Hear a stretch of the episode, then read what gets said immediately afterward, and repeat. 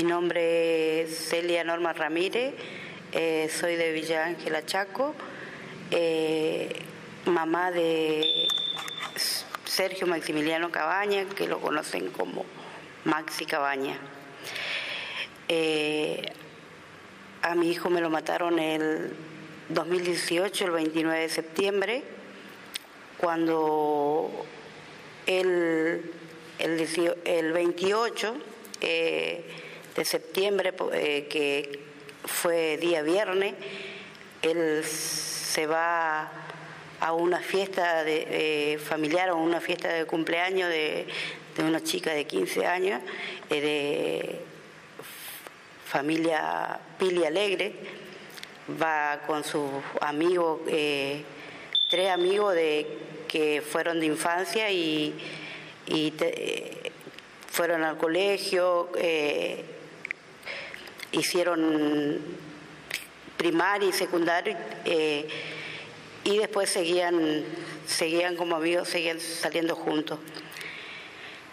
Ellos eh, ese día habían ido al cumpleaños cuando, como el cumpleaños se hacía en, una zona rural y quedaba fuera de la, a, la fuera de la de, Villa Ángela, eh, y como ese cumpleaños eh, ese día fue muchísima gente que en ese cumpleaños, ese día estuvo eh, como invitado hasta el señor Oscar Domingo Pepo, el gobernador, el fiscal que llevó la causa de mi hijo Ramón Ríos, y como le dije, concurrieron muchísimo, muchísima gente, muchísimos chicos, y entonces iba a ser a la vuelta para regresar ellos iba a ser eh, muy cargado el tránsito y decidieron entre él, entre él y su amigo salir una hora antes de que termine el cumpleaños. Eh, cinco de la mañana, cuando ellos decidieron salir del cumpleaños, fue cinco y media de la mañana. Los chicos se se circulaban, ellos se transitaban en mi hijo, Maxi Cabaña, y Martín López, que era el otro amigo de mi hijo, ellos dos eh, venían en una moto eh, y los otros dos amigos, que era Juan Loy y Nicolás Verón, en otra moto. Los cuatro chicos y eh, se manejaban en una moto, cada uno en una moto de 110 cilindrada. Ellos llegan, eh, salen del cumpleaños, esa, esa ruta eh, todo el tiempo les llevó a la... no tenían que hacer zigzag para, para agarrar ninguna otra calle, así que ingresaron hasta la calle Maturín eh, ellos en esa calle tenían que entrar, tenían que entrar por esa calle porque por calle Pampa eh, tenían que dejarlo a, a Nicolás Verón, que Nicolás Verón eh, se quedaba en la casa de su abuela. Pero cuando ellos entran por calle Maturín, llevando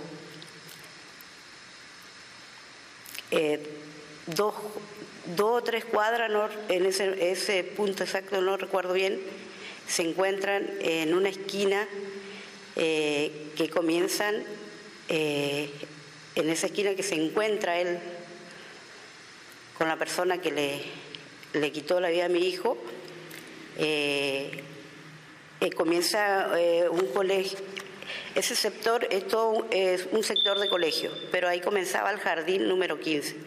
Ahí donde en esa esquina se encuentra mi hijo con eh, Ramón Sebastián Barrio, que Ramón Sebastián Barrio iba acompañado, eh, llevaba por acompañante a una chica eh, que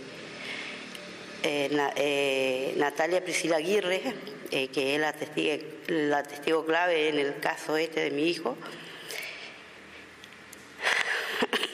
Y ahí se encuentran, perdón, ellos se encuentran en esa esquina según, según la declaración de la Priscila Aguirre y, de, los, de los compañeros de mi hijo, ellos escuchan que Maxi dice algo, pero no alcanzan a escuchar lo que Maxi dice.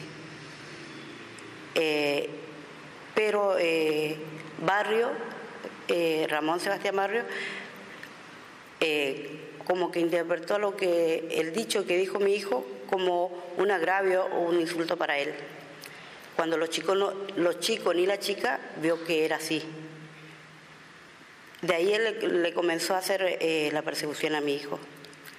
llevando del jardín número 15 cuando se encuentra, llevando media cuadra, eh, Barrio le, ya lo acorrala a mi hijo eh, y le larga un golpe de puño. Ahí ya lo golpeó él a, mi hijo. Entonces, cuando, porque los otros dos compañeros, eh, Loy y Verón, iban un, poco más adelante, se dieron cuenta y pararon. Le, le dijeron qué pasaba, que, que ellos no querían problemas. Y bueno, entonces arrancaron, siguieron su camino los cuatro, mi hijo, Martín, y lo, Eloy y Verón, pero Barrio insistió. Barrio insistió con la persecución. De ahí lo empezó a perseguir a mi hijo, eh, le hizo ya del, llevando del jardín número 15, media cuadra, una cuadra y media, tenían que doblar al sur. De ahí le hizo la persecución hasta la... Eh,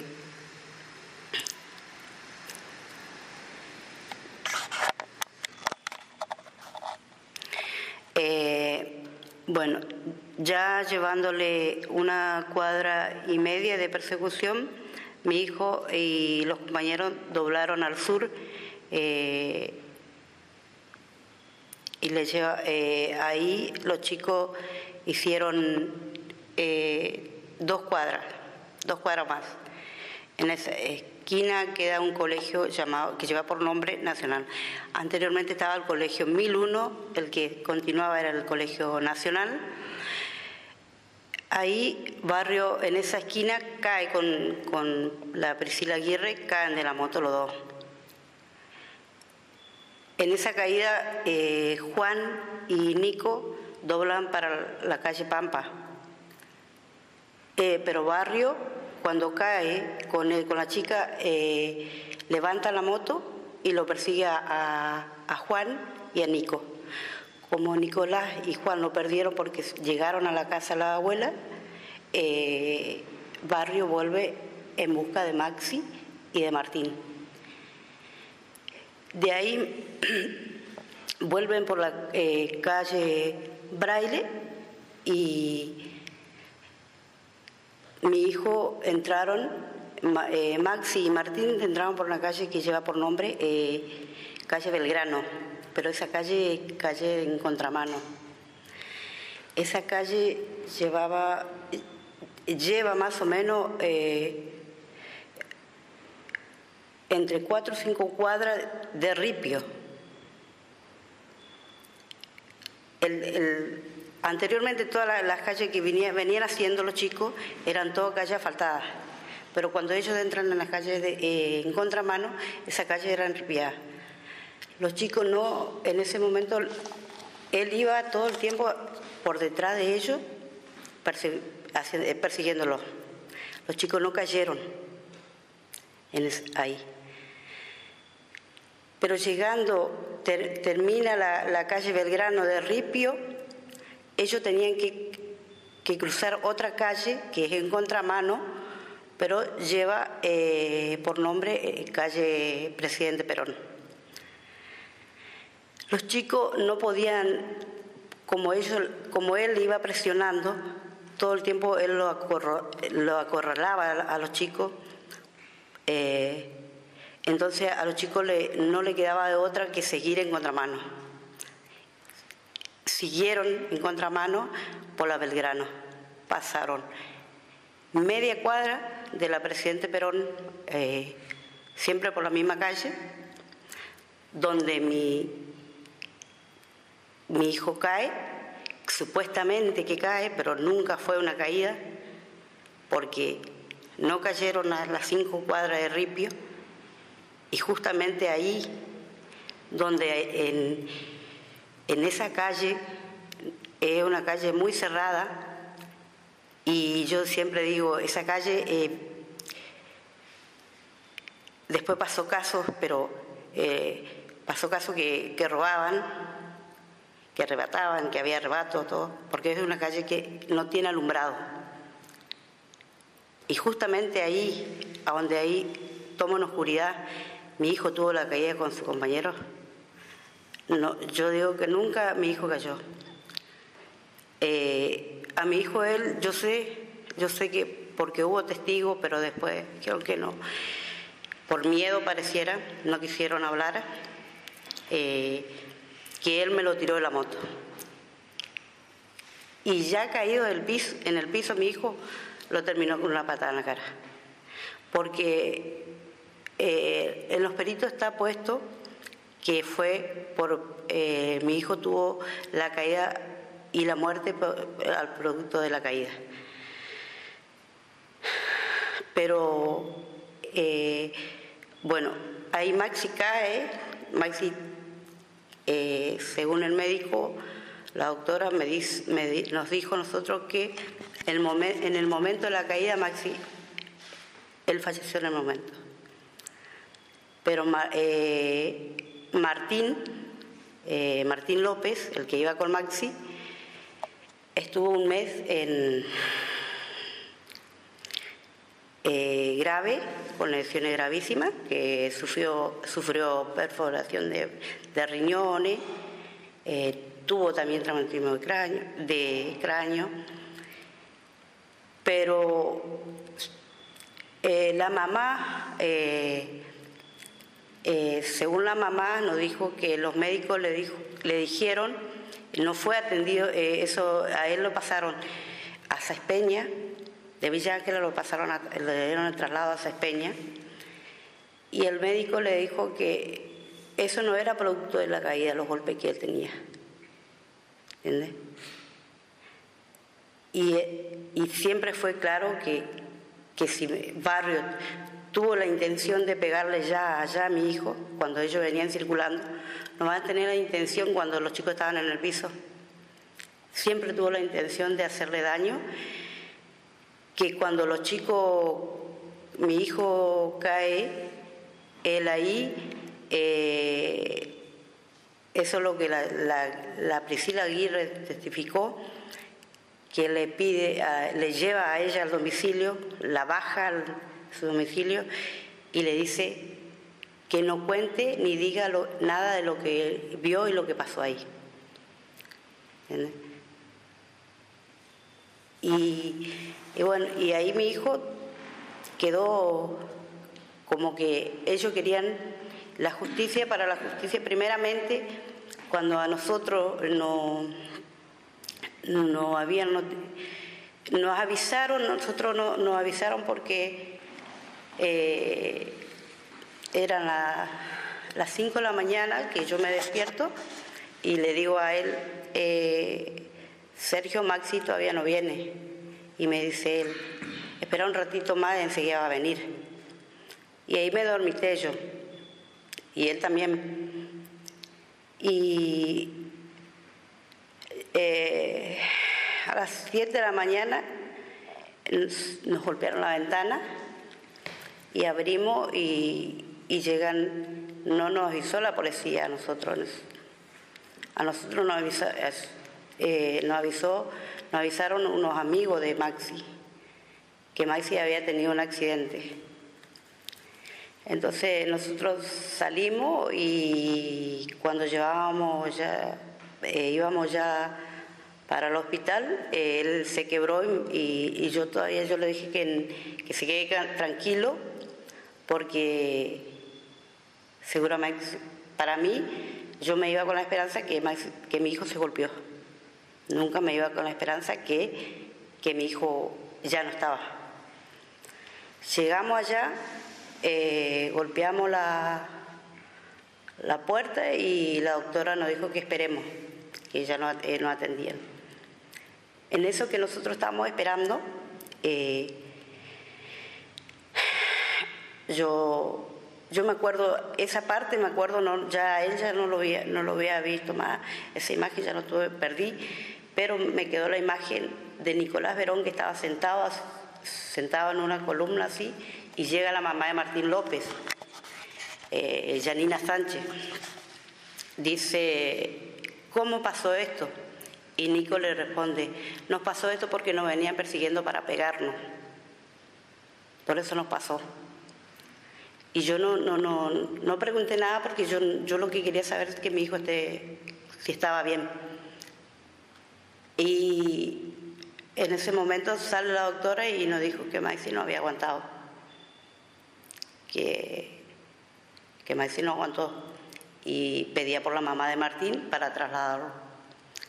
De ahí a mí se me olvidé, me olvidé por completo, no, no, sé cuántos tiempos me llevó en recordar que cuando me recordé, eh, yo digo hoy que estoy un poco más, más abierta mi, mi cabeza por ahí, digo, si yo en ese momento recordaba, eh, yo no iba a permitir nunca que Barrio salga de la, como, como hizo la juez.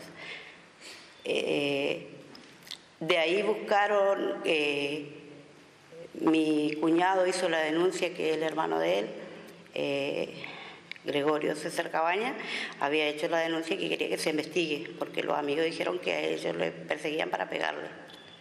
Buscaron las pruebas y una cámara toma eh, una cámara que está cerca de, de la caída donde mi hijo terminó su vida, que terminó la vida de él, ahí toma. Esa cámara nosotros vimos porque peleando, yo peleándole después de la justicia, a nuestro abogado primeramente que tuvimos, que me dijo que para qué quería ver yo, qué quería ver. Y yo le dije que yo quería ver porque yo quería que me muestren porque yo estaba, estaban hablando de él, se trata de mi hijo. Entonces lo mostraron y ahí se ve que Barrio va de este lado eh, con Aguirre eh, y Maxi de este lado con Martín. Eh, yo lo veo a Maxi en, ese momento que veo que va ahí, llevando su celular, que hoy por hoy no lo puedo abrir, el celular de mi hijo. Lo raro que yo siempre digo que ahí hubo también, como dicen, de parte de la justicia falencia, porque nunca me pidieron el celular de mi hijo. Y yo veo clarito en esa toma de esa cámara que Maxi llevaba el celular al costado así tomándole a, Barrio.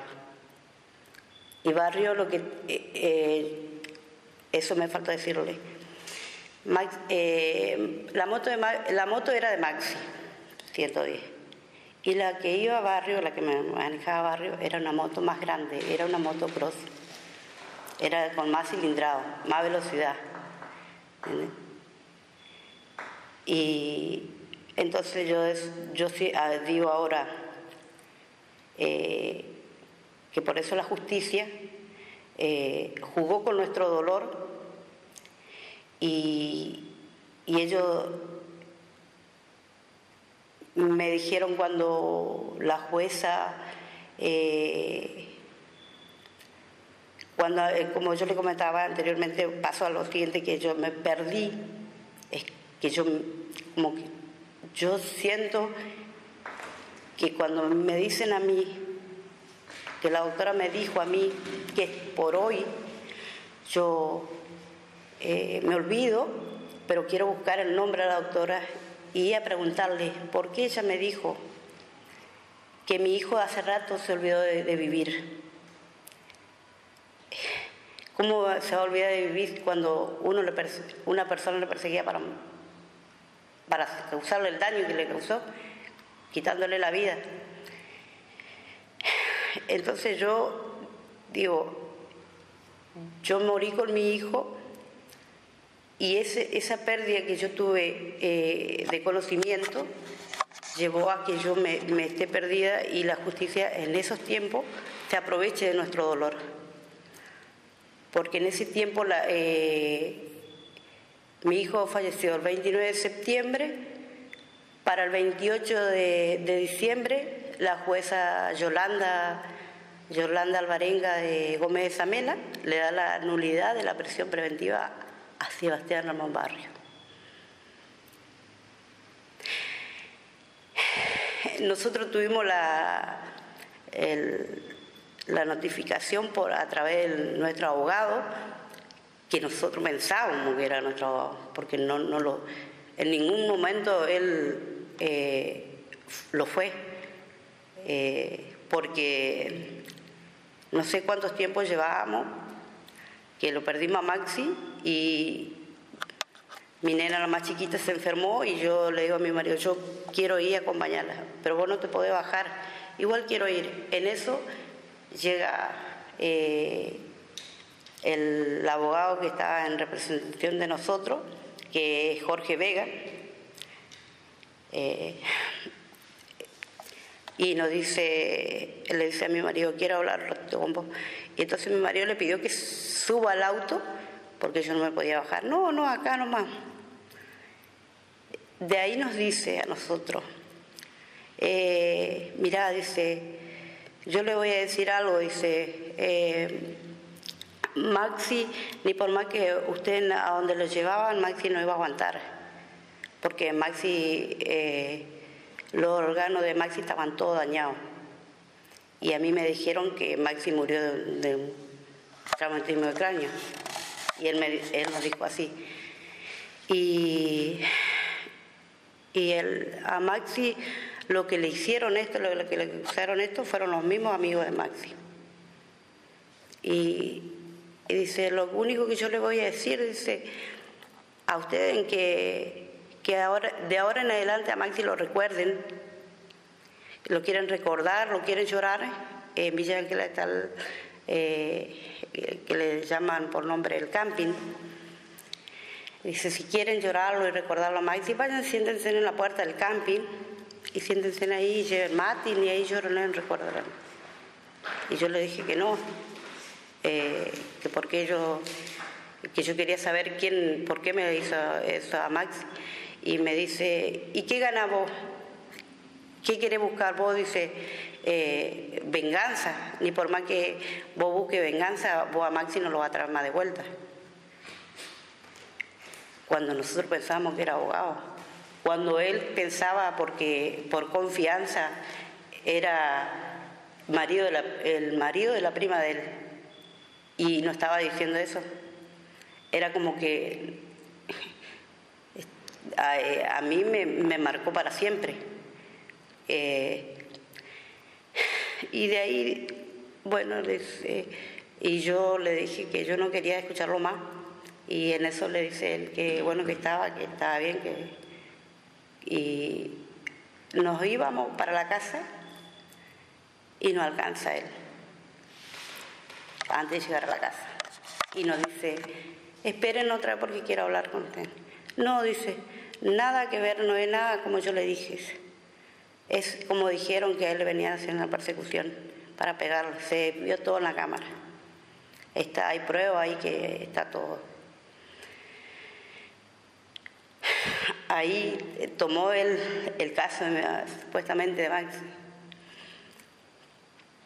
Eh, después yo le decía a él que, yo quería ir a hablar con el fiscal y y nosotros, como los dos estábamos perdidos, él dice, no, tenemos que esperar que nos avise. Eh, y no entendíamos casi de la justicia. Él dice, tenemos que esperar que nos avise, que nos llamen. No, le digo, llevan, llevar. Nos fuimos, eh, ahí nos atiende el fiscal, nos explica, de ahí va a, a buscar los primeros expedientes y nos muestran quién estaban en la declaración de los expedientes. ¿Quién fueron las personas primeramente en ese expediente? Eh, primeramente en ese expediente estaba eh, Laguirre, los, Juan Loy, los amigos de Maxi, eh, después había eh, otros chicos también que todos estuvieron en la fiesta esta, eh, Paula Álvarez, Nadia Gali, y también había llegado a, Barrio, un sobrino de Barrio, un Brian Barrio. Y resulta que el, bar, el, el Brian Barrio ese está yo no sé si hasta ahora está o no está más, con una tal Débora, eh, Débora, que viene a ser, no me acuerdo el apellido, que viene a ser mi prima hermana. Entonces, cuando me nombra el nombre de la mamá de, mi tía, yo le pregunto por qué ellos estaban en el expediente. Y ahí me explica por qué la pareja, de, la de ahora es pareja del... Y el Brian Barrio está en el expediente porque queríamos llegar, el fiscal quería llegar a, Ramón Sebastián Barrio. De esa forma ellos querían llegar a Barrio, porque Barrio después que lo mata a mi hijo, se, dio 15 eh, días de prófugo.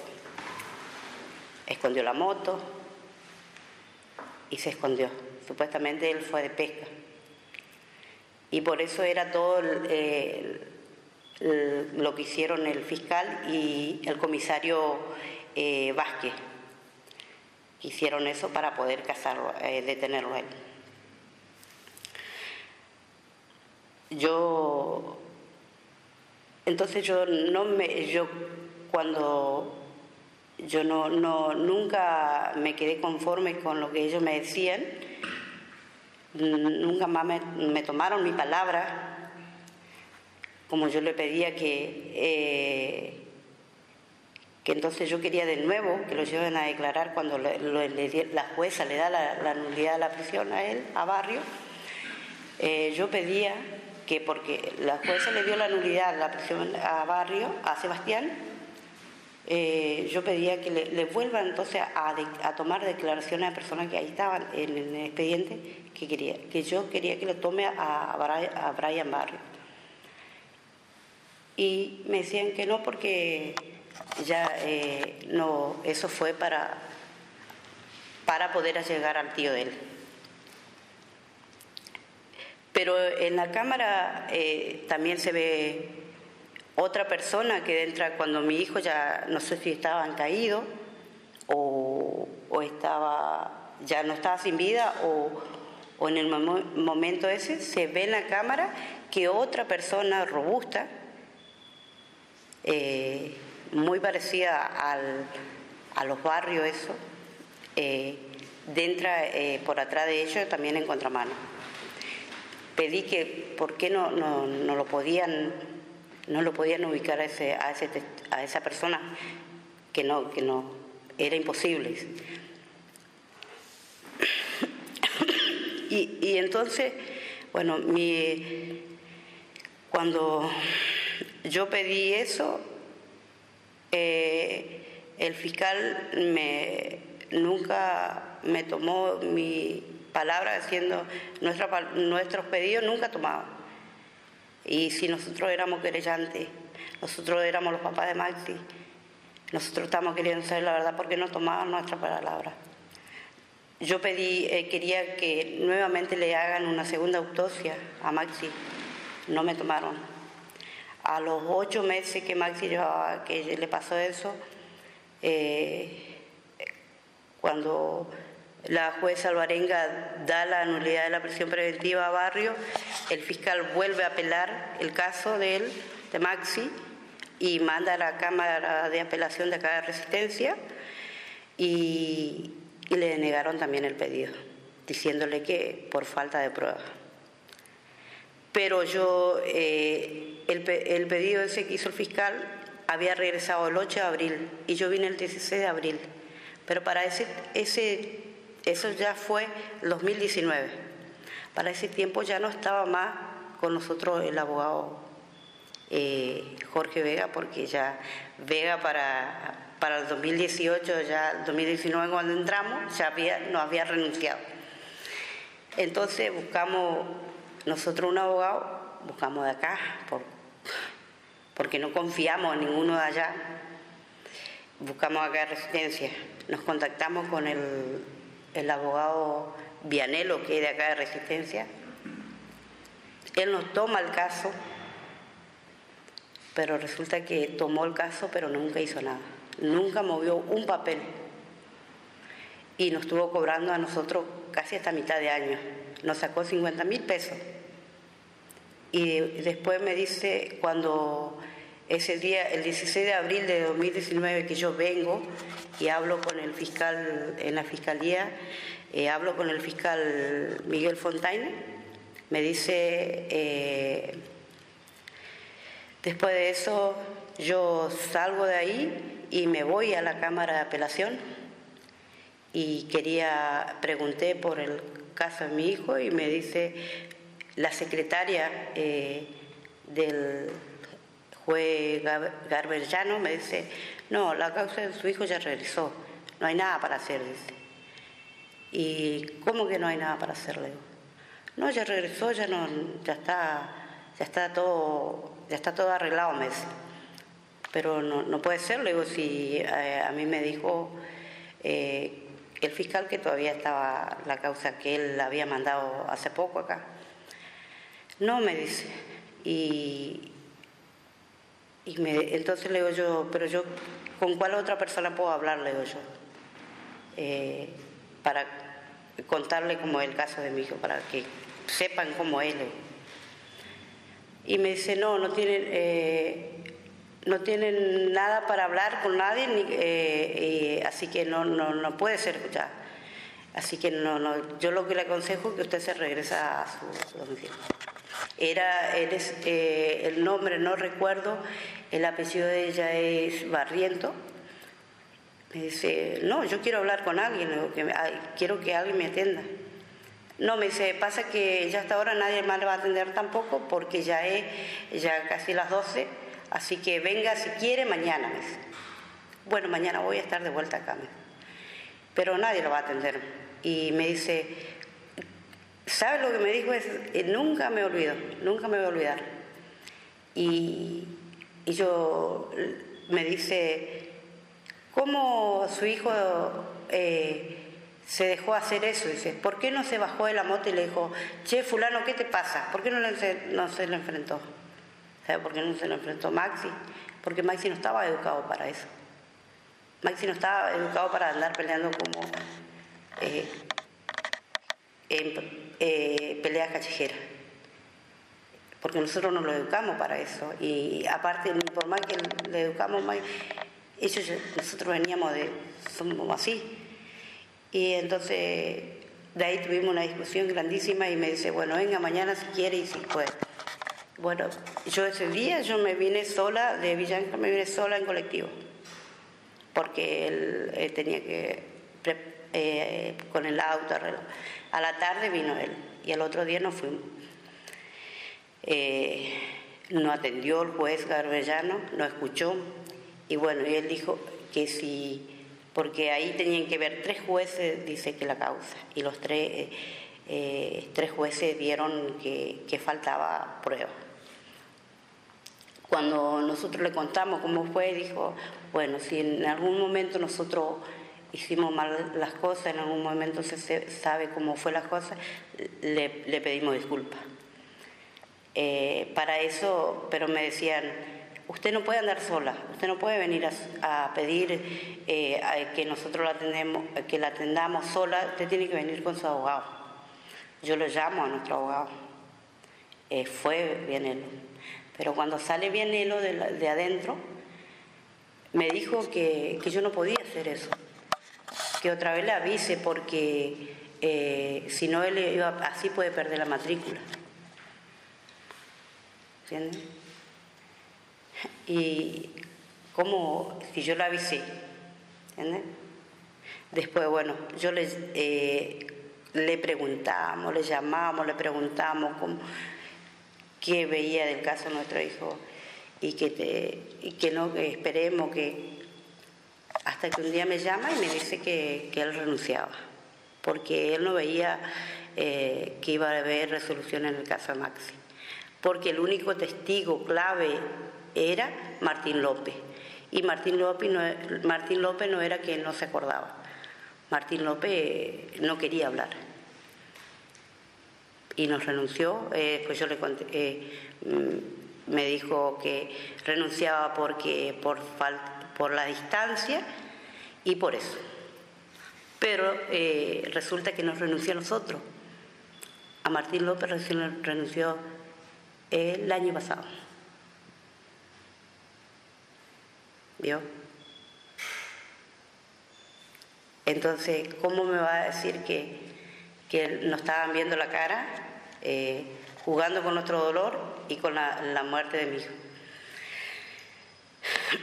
De ahí eh, cuando él nos renuncia, eh, nos contactamos con, nos trajo la mamá de Juan Loil, eh, doña Elsa Alba, Ávalo, nos trajo otra vez a esta señora que hoy es nuestra abogada, que es Elena Noemí Puente.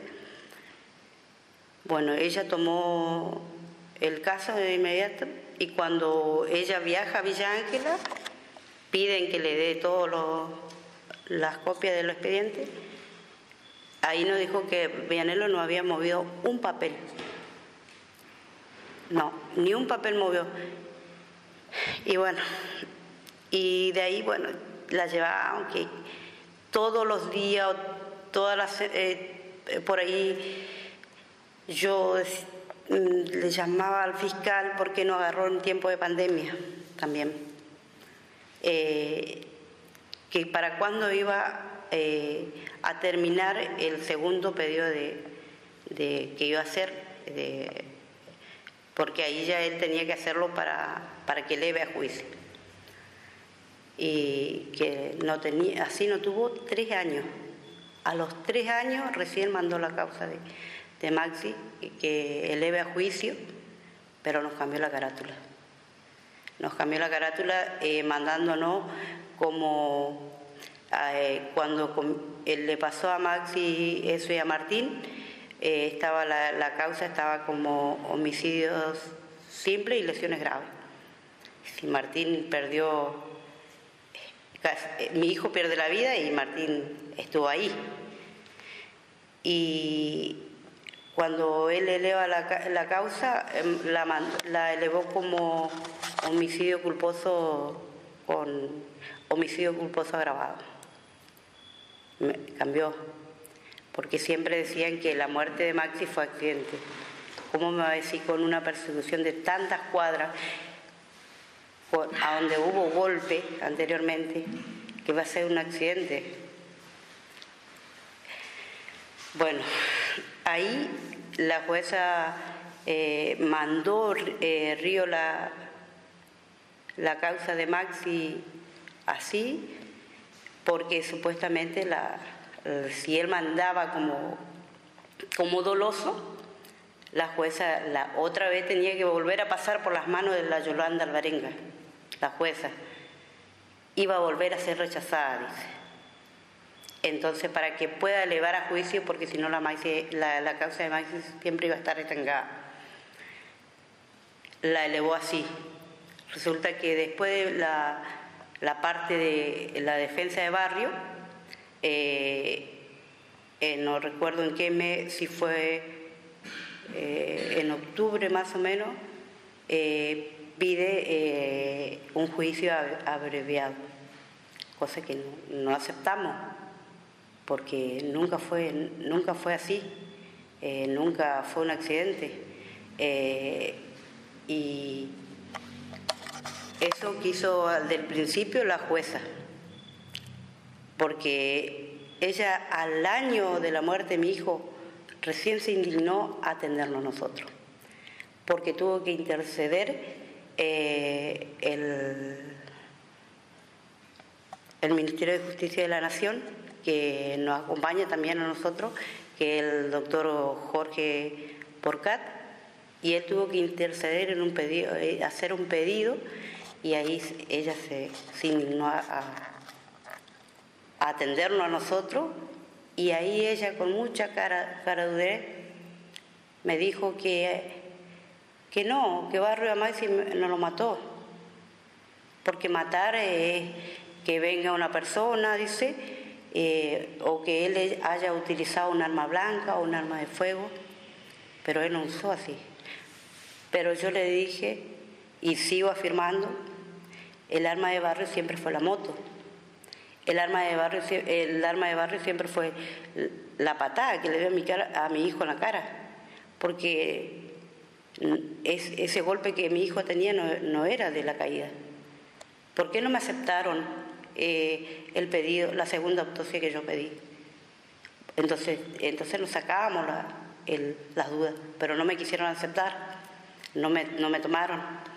Eh, supuestamente Río no quería porque dice, si mi hijo eh, venía tomado, eso iba a salir.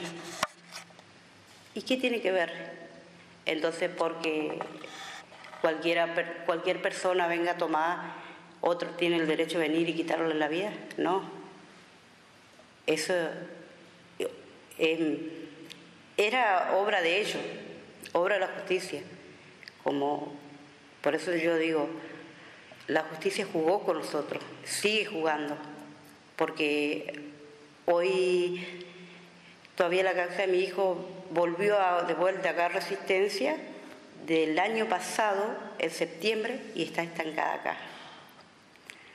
Cuando el año pasado vinimos en diciembre nosotros, nos dijo el secretario de, el secretario de, de, trámite que le iba a llevar más o menos unos nueve meses. Hoy cuando estamos dos meses más y ya va a ser cuatro años que, a mi hijo me lo mataron. ¿Y cuántos años, cuánto tiempo más, cuántos meses más, cuántos años más? Yo tengo que seguir esperando que, que ellos decidan a resolver una resolución que no le va a llevar mucho tiempo, porque eso está clarísimo. Eh, el juez que, que no quiere ver eso, o la jueza que no quiere ver eso, porque no? Eh, yo, y yo digo, no se quieren tomar el trabajo de hacerlo lo que tienen que hacer. Pero yo voy a, nosotros, como dije hoy, vamos a seguir en la búsqueda de justicia por Maxi, porque la muerte de, Maxi nunca fue una persecución, eh, nunca fue accidente, siempre fue una persecución.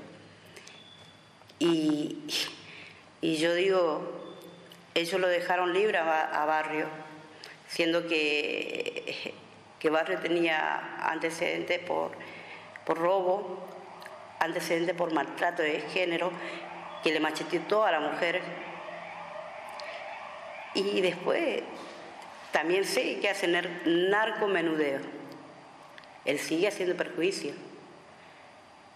¿Entiendes? Y, sí, después que cae preso, eh, para la eh, él va a querer hacer, tratar de hacer bien las cosas para que la, justicia no le caiga encima de vuelta. Pero porque la, eh, la jueza o, mucha gente que yo, yo eh, nosotros recorrimos con mi marido, fuimos a todos lados buscando, golpeando puertas. Y, escuché en varias partes decir, usted habla de su dolor eh, la entendemos porque ustedes hablan de su dolor. No, hablo lo que veo y lo que entiendo. Yo no necesito sentarme y leer varios folios para entender que, que la muerte de mi hijo no, fue un accidente, como siempre lo digo. Eh, la, muerte de mi hijo fue causada, ¿entiendes? Fue, quieran ellos o no quieran, eh, fue intencionalmente, fue él tuvo todo el tiempo de persecución de hacerle daño a mi hijo, hasta que lo logró. El daño que le hizo, quitarle la vida a mi hijo, quitarle todo, porque no, le quitó todo a mi hijo, le quitó eh, la vida por completo. Eh, Maxi estaba con 18 años, estaba estudiando primer año de licenciado en criminalística trabajaba con el padre que, como hoy decía, hacía trabajo con el padre de, motor industriales. Él, él tenía capacidad para hacer cualquier trabajo que él le ponían, él lo hacía. Y, fíjese que él estaba estudiando y decía, yo quiero llegar a, terminar a tiempo, mami, porque yo mm, no quiero que me lleve mucho tiempo, porque yo quiero terminar y estudiar otra carrera más, porque yo quiero seguir aprendiendo, yo quiero seguir estudiando.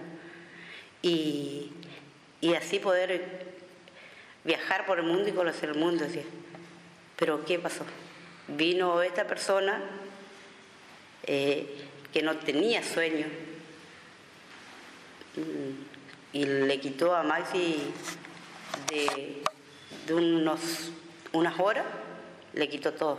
Y a nosotros como familia también, porque hoy nosotros no somos la misma familia que éramos cuando estaba él, porque eh, sufrimos la ausencia de él y sufrimos la injusticia porque ni por más que nosotros fuimos escuchados, pero todavía no nos respondieron como justicia, darle la condena que a él le corresponde.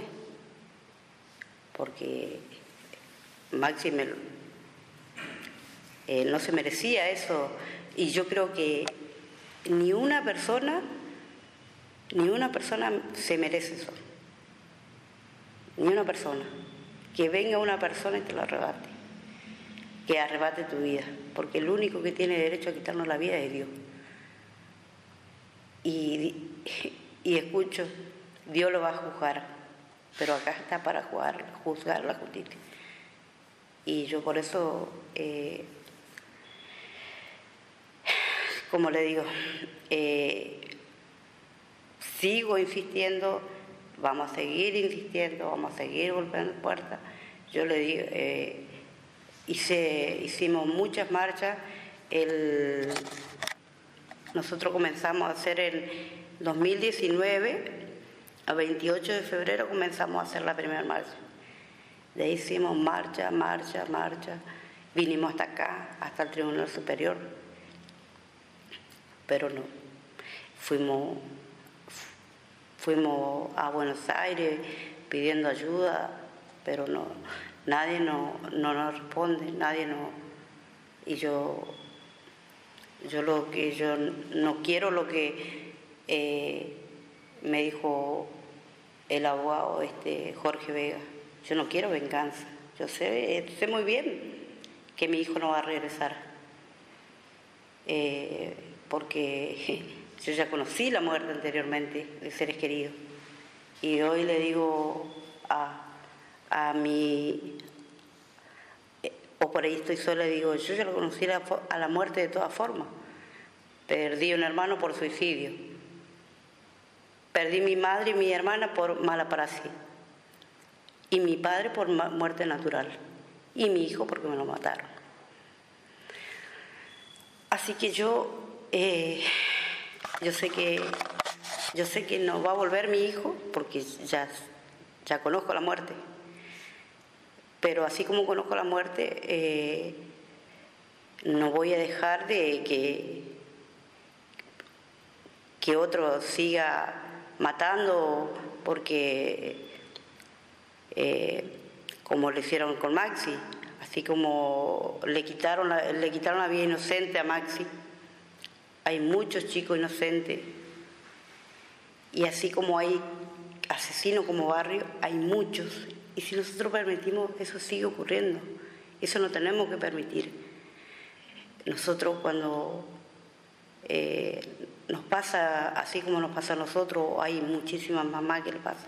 Tenemos que salir y hasta salir a pedir justicia, buscar justicia y también que la justicia nos escuche y pueda hacer que Dios, que yo tengo mucha fe en Dios,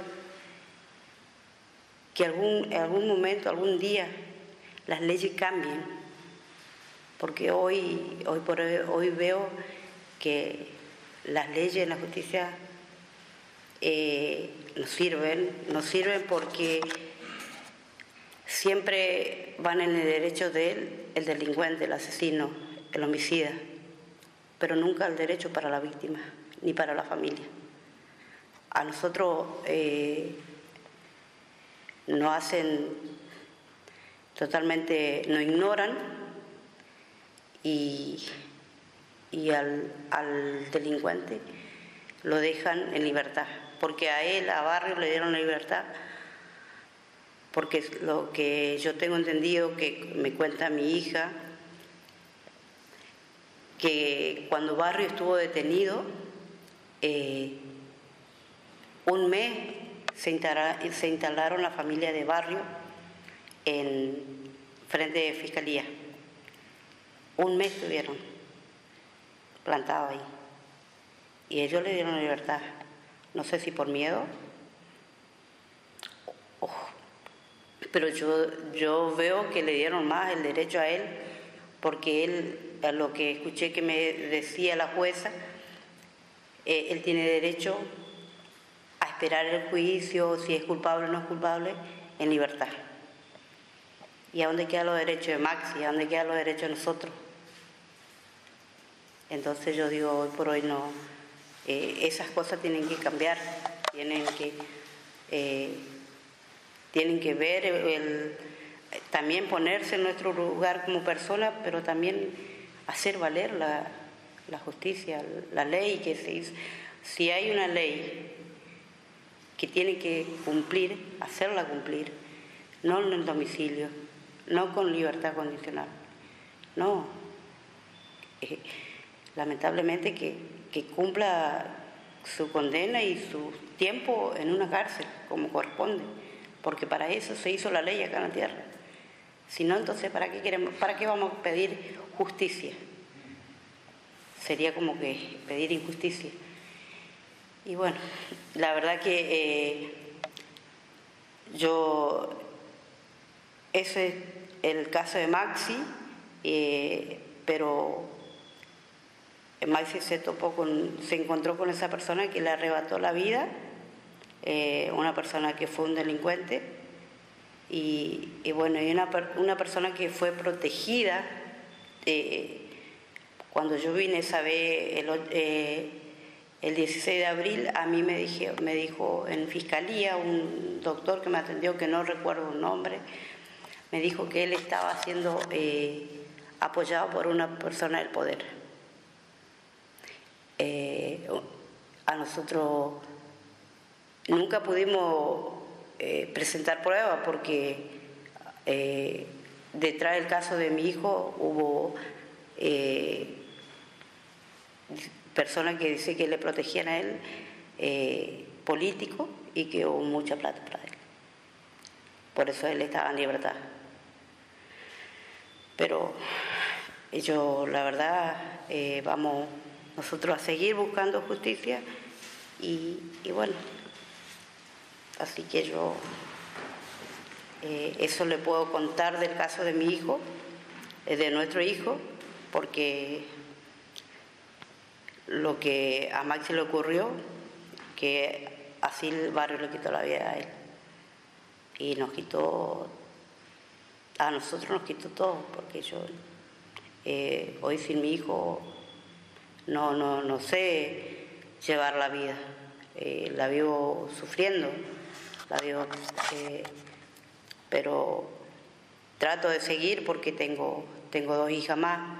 Tengo mi, hija que, que hoy por hoy es mamá y que es la mayor, y tengo otra que es más chiquita, que, tiene de añito y trato de, por ahí de, levantarme por ella y por Maxi, porque Maxi no, no se merece y, creo que ni un hijo se merece, ni un nadie. Así que yo lo que yo le, le puedo contar, eh, como le, decía hoy, que Maisi estaba estudiando el licenciado en criminalística, primer año, eh, en Corriente, eh, en la UNE de Corriente. Y Perdón, fíjese cómo son las cosas. yo tenía miedo que mi hijo, como estaba solito acá, ahí en Corriente, yo tenía que a él le pase algo ahí.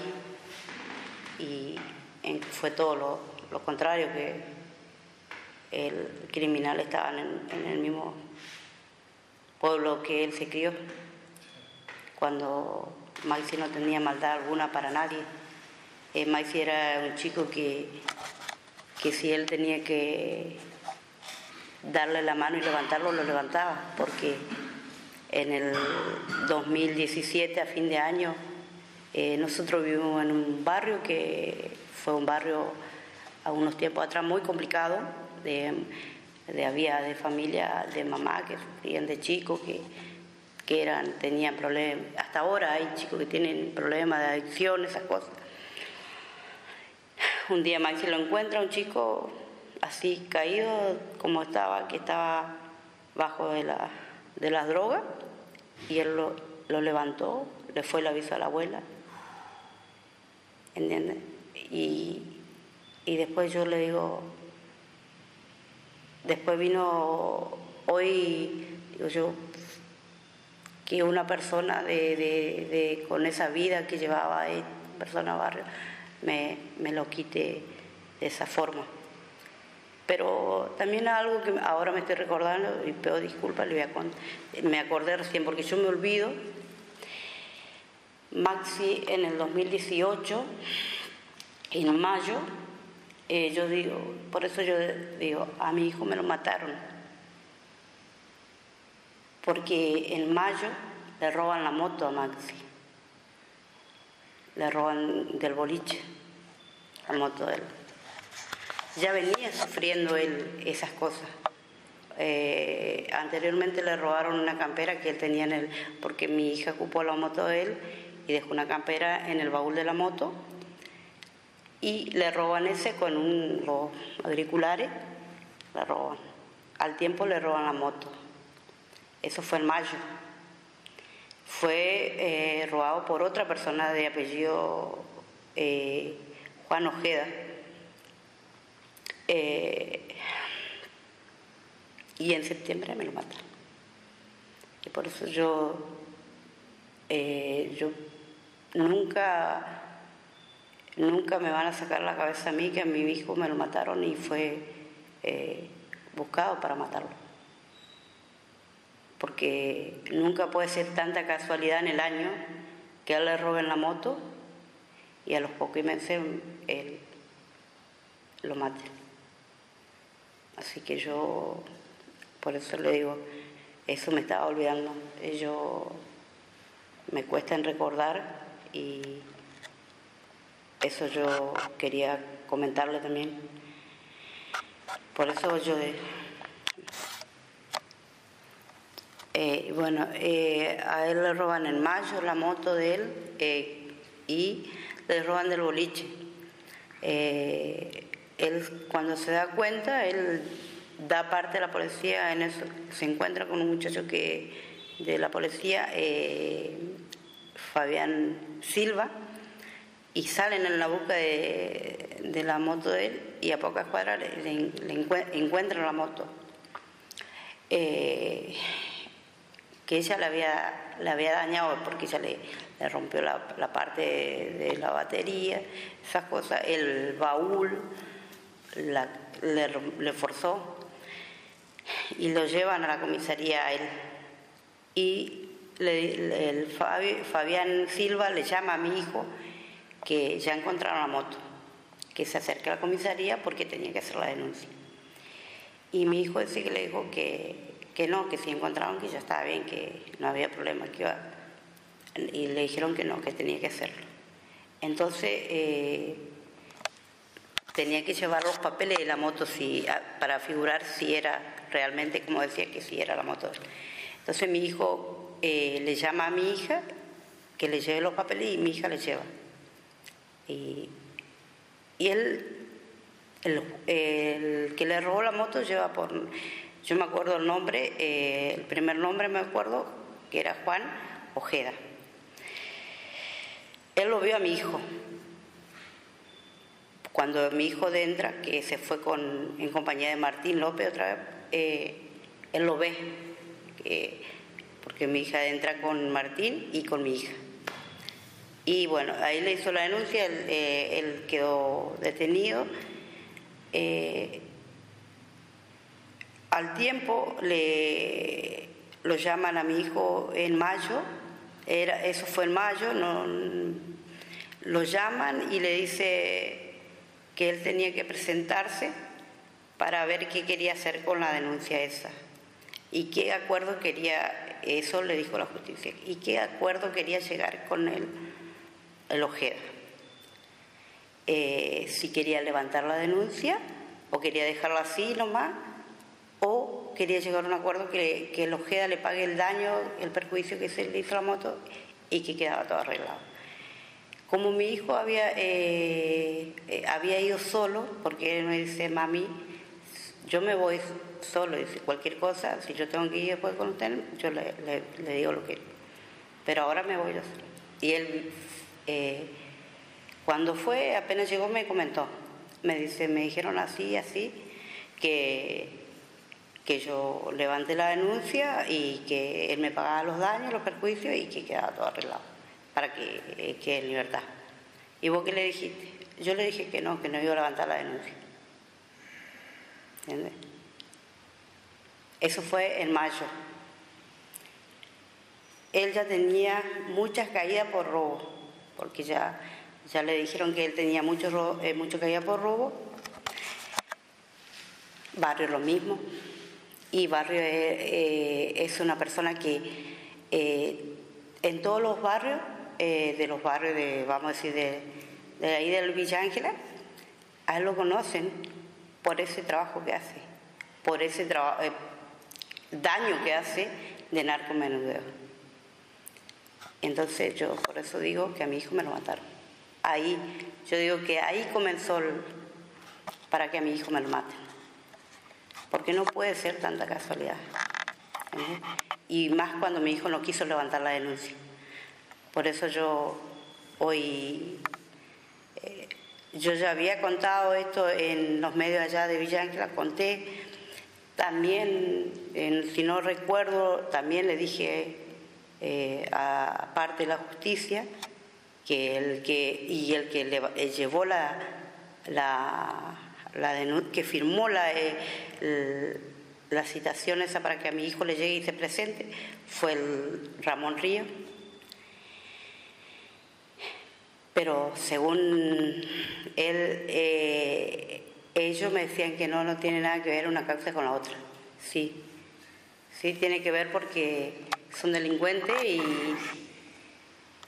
y se, se manejan de esa forma.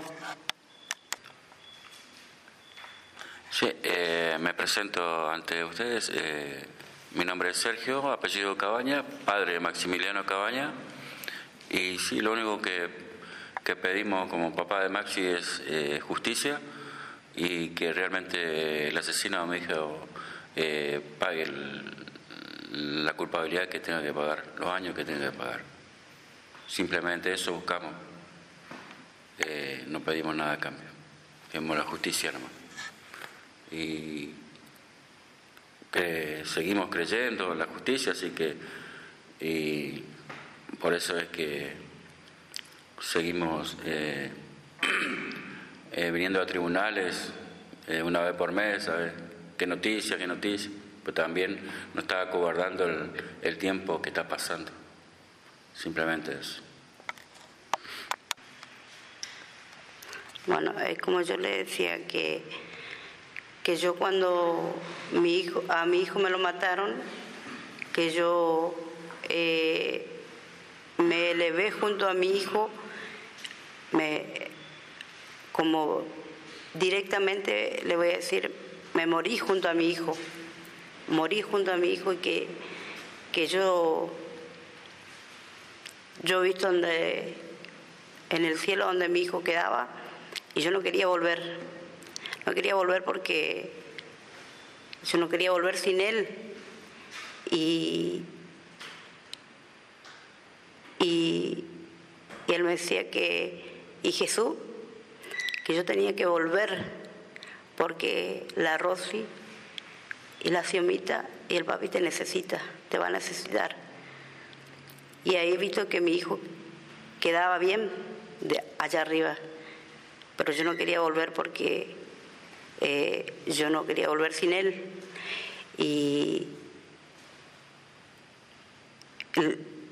ahora, eh, de ahí,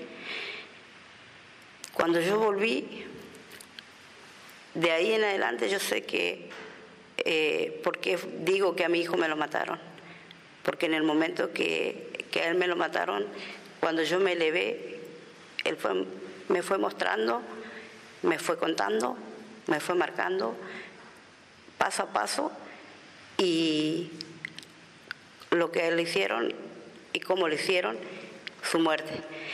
Y yo por eso hoy digo que tal vez va, yo es primera vez que, lo relato esto, es primera vez, porque nunca tuve la oportunidad, eh, si bien los medios de, Villa Ángela me, dieron la oportunidad, pero nunca me dieron la oportunidad de poder, en poder contar y decir eh, esta, esta cosa que yo llevo por dentro del principio y el momento que mi hijo me lo mataron. Yo trascendí al cielo conjunto de la mano de mi hijo y, la verdad de, su muerte. Por eso yo hoy en la justicia le digo que nunca me digan que la muerte de mi hijo fue un accidente, porque yo tal vez no me van a creer, van a decir es una mamá que está eh, por el dolor está diciendo cosas incoherentes. No, es lo que me sucedió, lo que me pasó y, es lo que mi hijo me pide y lo que mi hijo eh, me sigue marcando eh, los pasos y el, pedido de, justicia por su muerte. Él me va, fíjese, eh, yo le contaba a mi esposo la vez pasada y a mi hija que él me decía, cuando yo no, yo no pude, eh, yo una sola vez fui al lugar donde él, a él terminó su vida y él me decía, abajo, mami, andate, ahí abajo del arbolito, ahí donde yo, ahí donde yo caí, al lado de Depeler, donde vos comprabas las telas. Y yo le contaba a mi marido y, no sé si él me, me, me creyó, pero por eso, y así como Él me marcó eso, del principio, Él me marcó todo. Entonces, por eso hoy yo, eh, que tome la justicia como, como quieran verlo, eh, pero eh, lo, lo único que yo le pido, que no dejen el caso de mi hijo en la impunidad, eh, porque no quiero que pase eso, porque yo voy a encontrar paz solamente eh, en el momento que en se haga justicia por la muerte de él, que, que él pueda descansar en paz, porque eh, yo sé que mi hijo no descansa en paz porque Él se revela detrás, a través mío. Así que yo lo único que eso le, puedo contar a la gente. No sé, eh, hoy me animo, como le dije, porque me dio el tiempo. No sé si a todas las mamás no pasa esto, o yo me pregunto si a mí no más solamente, pero a mí me pasó así y me sigue pasando porque le voy a contar algo. Eh, él me decía que se sentía solo, que no estaba con los amigos. Ah, el año pasado, el 24 eh, de septiembre, mi hijo eh, fallece, un amigo de Maxi que fue de jardincito hasta el secundario con él. A los poco tiempo fallece otro chico que ayer le hicieron pero por accidente. Eso sí fue por accidente. Eh, y, y yo le digo, hoy, ayer le decía a mi hija, ahí donde está, que él está con su amigo, que él me decía que estaba solo, se sentía solo porque no estaba con sus amigos. Y por eso yo le digo, no es, no sé si, me van a creer o van a decir eh, por el dolor, no, es lo que yo cuento y lo que a mí me pasó. Yo cuando morí, yo me fui al cielo con mi hijo y vi el cielo. Lo he visto a Jesús y lo he visto a Dios. Y visto el lugar en donde mi hijo quedaba. Así que yo... Es un dolor que llevo muy grande porque yo lo único que llevo es la injusticia que vivimos acá y que le hicieron a Maxi. Pero al mismo tiempo ahí siento que mi hijo está bien, que mi hijo quedó bien, pero porque en el mundo que, él quedó, en el cielo que quedó, es hermoso. Que yo no quería volver, pero tenía que volver. Eh, mi hijo, me, mi hijo me dijo que yo tenía que volver por su papá y su hermana. Eh, todo lo que le puedo contar que yo conocí el cielo a través de la mano de mi hijo.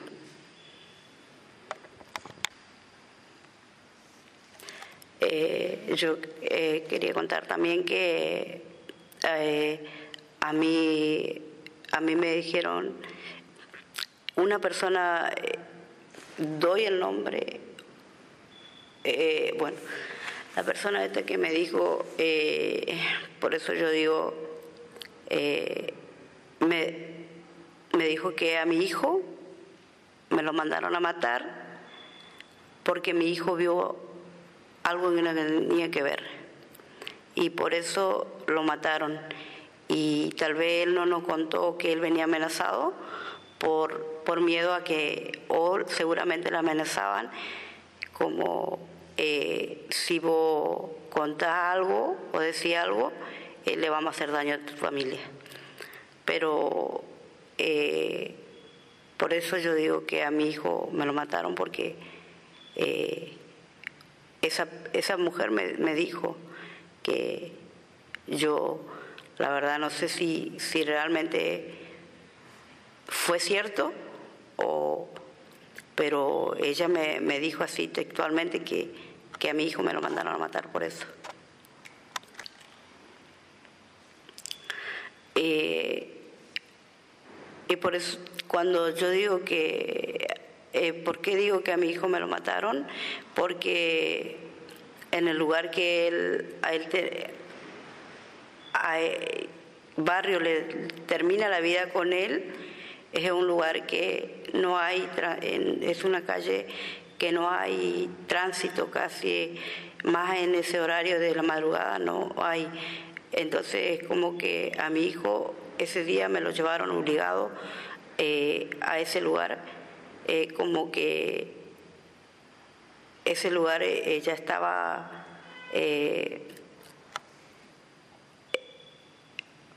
como visto para el delincuente, porque sabía que ahí iba a haber poco tránsito, poco testigo, pero de igual manera los testigos están porque están los amigos y está la chica y, y está, los testigos están, pero eh, la muerte de mi hijo fue, a él me lo mataron eh, obligadamente, no es que eh, fue casual la muerte de él porque nosotros, yo, de mi parte, yo sé que no es, no fue esa muerte casual ahí, porque Quiero agregar algo más también, que en la semana esa que, eh, que mi hijo había regresado, que vino, él vino como en esos días, eh, estaban mucho de paro.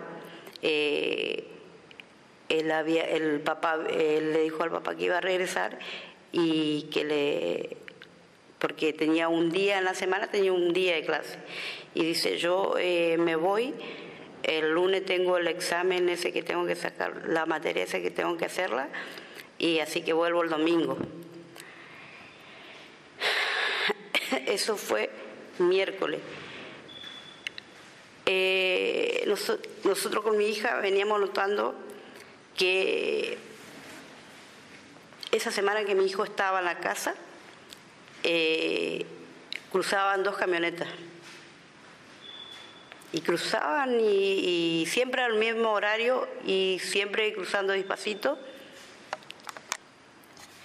Como le comentaba que en la semana sé que mi hijo eh, estaba en la casa, eh, día jueves prestamos atención que con mi hija que cuando él estaba, esas dos camionetas pasaban por, era dos camionetas 4x4, una negra y otra blanca. Pasaron hasta que eh, el tiempo que mi hijo estuvo vivo.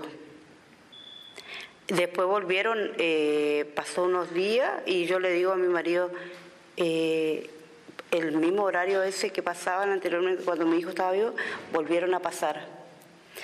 Entonces nosotros agarramos, eh, agarran a mi marido y, lo perseguimos. Y de ahí no, no volvieron a cruzar nunca más las dos camionetas.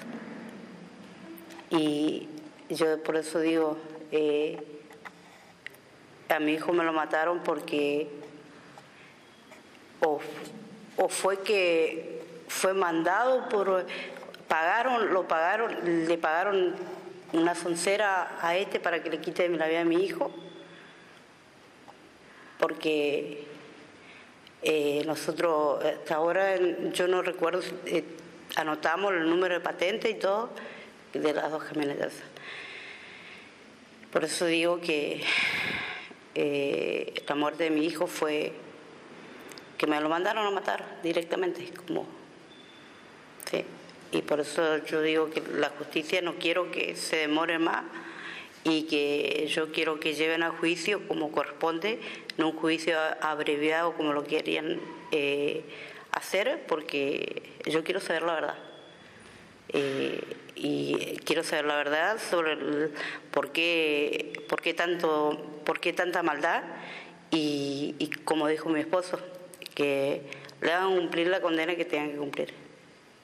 Eh, eso no, a mi hijo no, no es que lo mataron porque hubo el cruce de palabras, porque yo como mamá eh, sé lo que, eh, lo, que, lo que le pasó a mi hijo y lo que le venía ocurriendo y entonces yo no, no, no puedo quedarme con que a, mi hijo, con que la justicia me diga que la muerte de mi hijo fue un accidente, jamás no puede haber una persecución, no puede haber eh, un robo de moto, no puede haber eh, eh, cruce de camioneta cuando y después que nosotros lo perseguimos no se perdieron.